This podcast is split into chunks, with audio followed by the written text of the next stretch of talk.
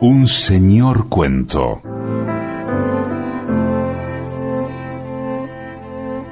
De Rodolfo Walsh,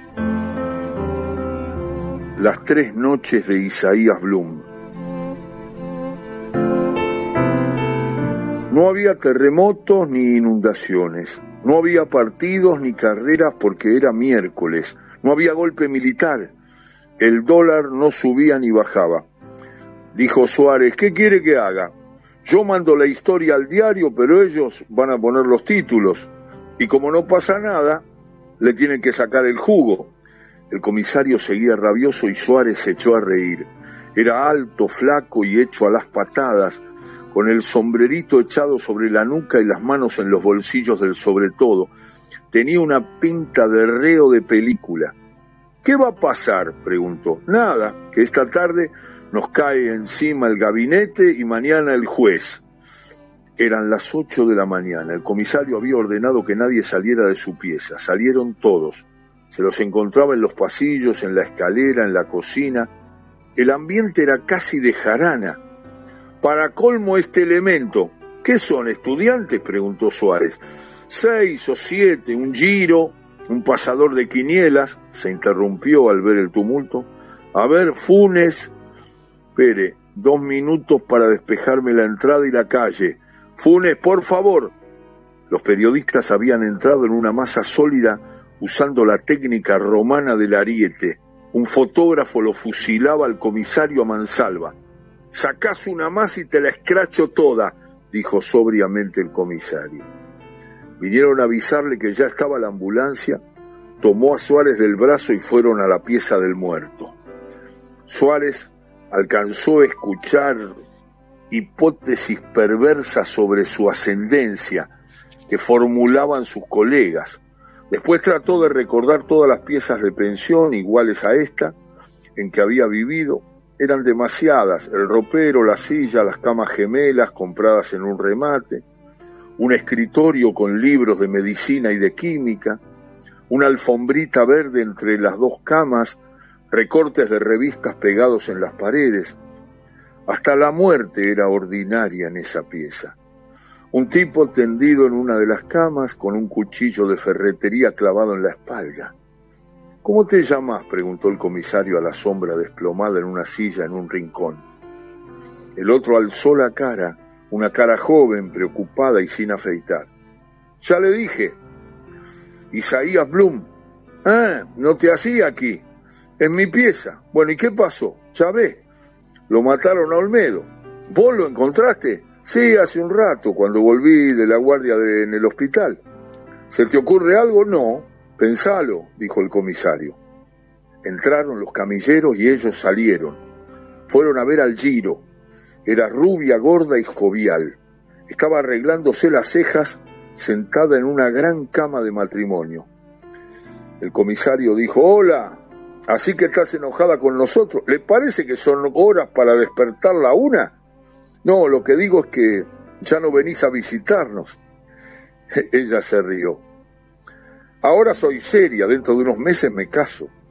Si supieras cómo te creo, Andá, decí que no me conoces, se oyó la voz de Suárez detrás del comisario.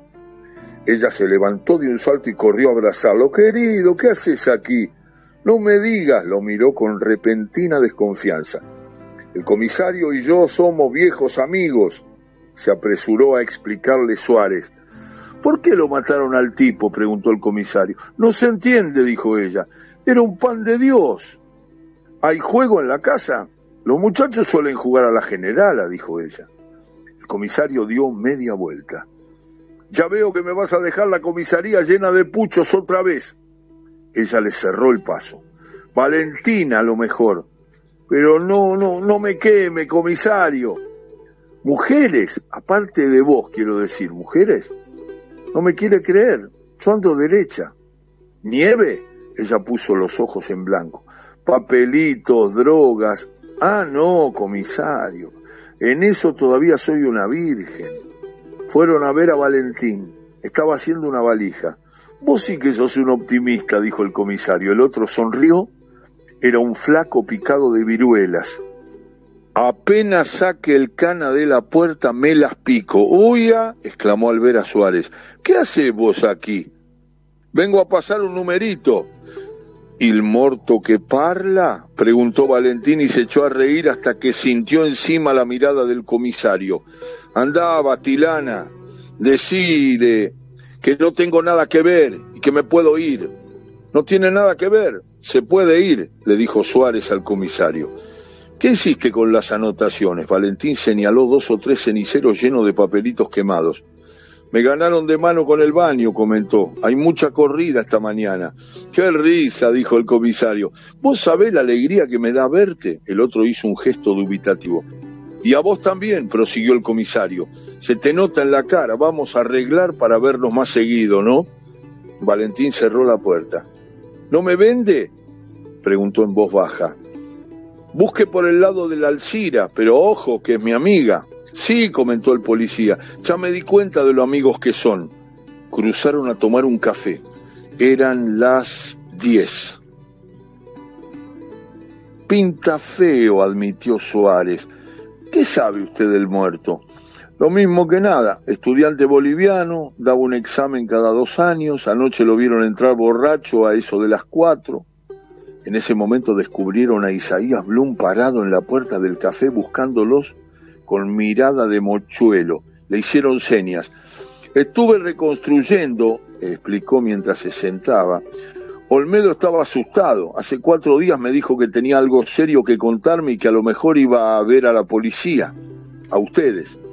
¿Qué le pasaba?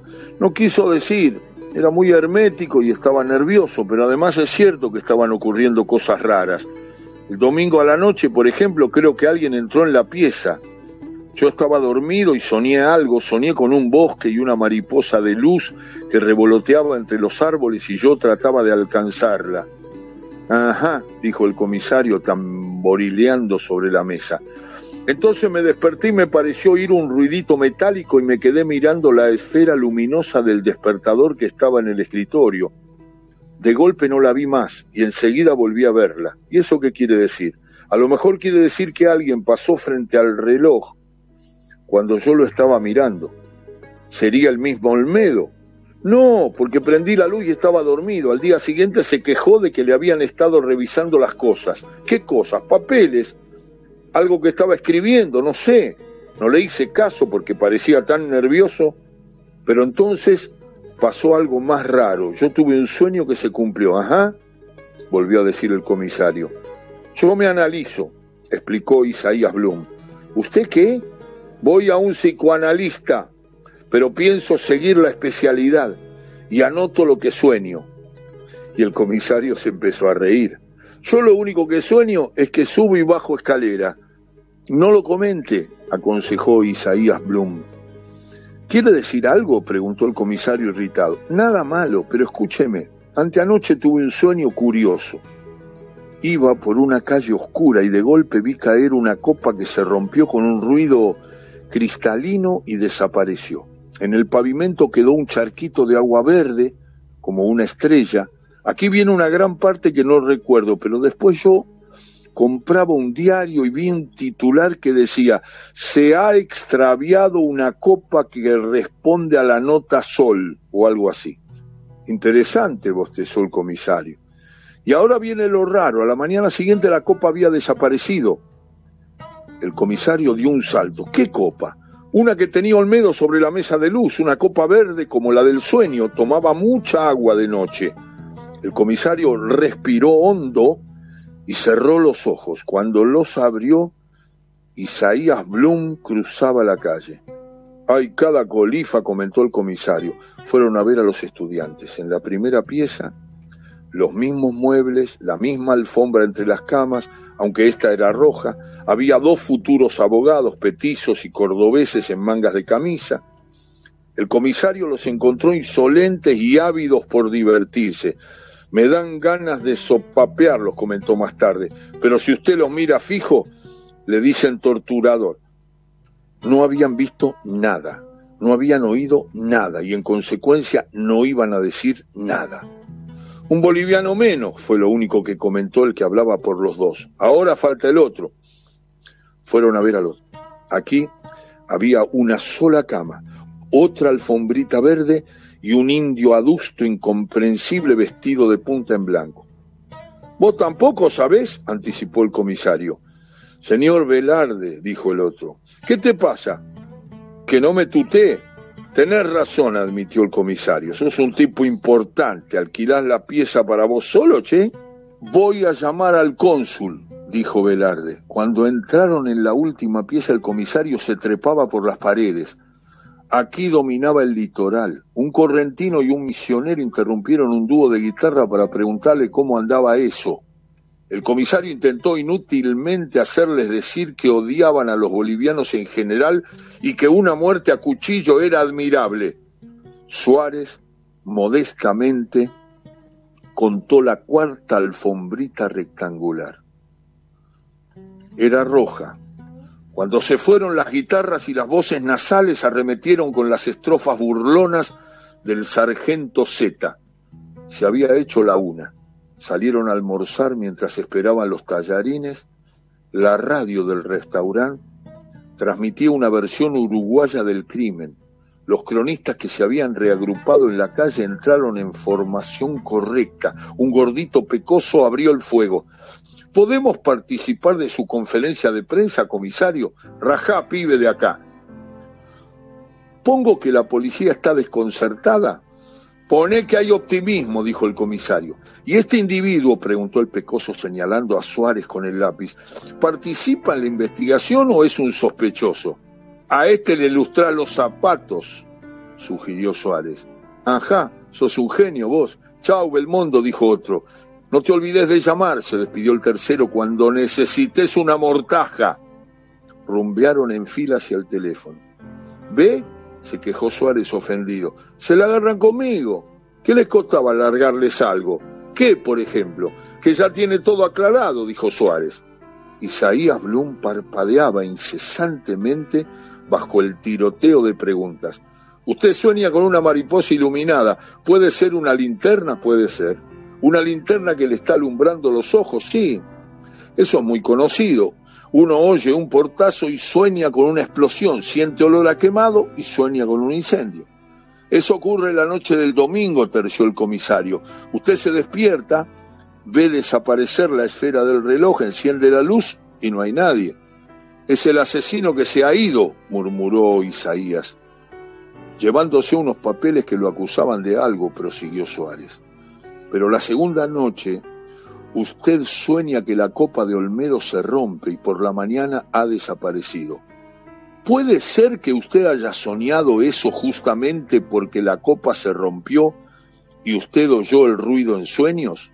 Claro que puede ser, pero no se rompió porque no estaba.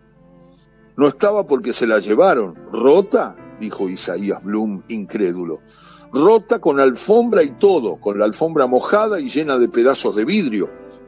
Pero si a la mañana siguiente la alfombra estaba y estaba seca. El comisario miró a Suárez con inquietud. No era la misma, dijo Suárez. Eran dos piezas, no había alfombras. En dos piezas no había. En otras dos había alfombras rojas y en otras dos alfombras verdes. El único que tenía otra alfombra verde es el asesino pero el comisario corría ya hacia la pieza de Velarde, donde solo encontró el hálito de una fuga que no lo iba a llevar más lejos que el aeroparque.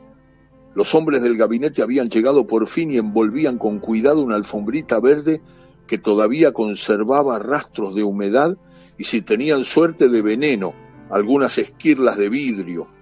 Le temblaron las manos al envenenarle el agua a Olmedo, explicaba ahora el comisario a los periodistas se le rompió la copa y no tuvo más remedio que llevársela para no dejar huellas. A la noche siguiente se decidió por el cuchillo. Parece que estaba desesperado por lo que iba a contarnos Olmedo si le daba tiempo. Andaban los dos en el tráfico de drogas y Olmedo quiso abrirse. Eso es todo. Los detalles los inventan ustedes. A la salida se encontraron con Isaías Blum. Seguí soñando, pibe, seguí, seguí soñando, dijo el comisario. Cuento de Rodolfo Walsh, un maestro de la literatura, he compartido con ustedes las Tres noches de Isaías Bloom. Un señor cuento.